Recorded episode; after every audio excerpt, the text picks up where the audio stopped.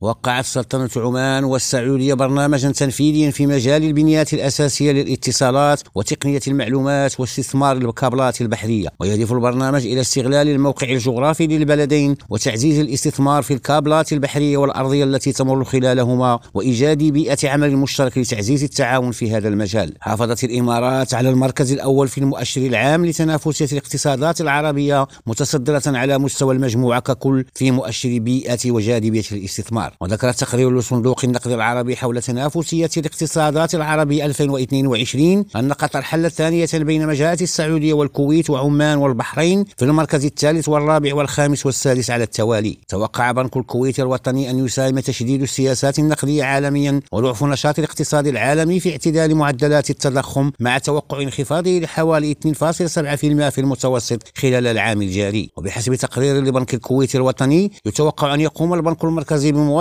رفع سعر الخصم في النصف الأول من عام 2023 نتيجة سعي الاحتياطي الفيدرالي الأمريكي لاستكمال دورته الحالية في رفع سعر الفائدة. علي الحسني لريم راديو القاهرة.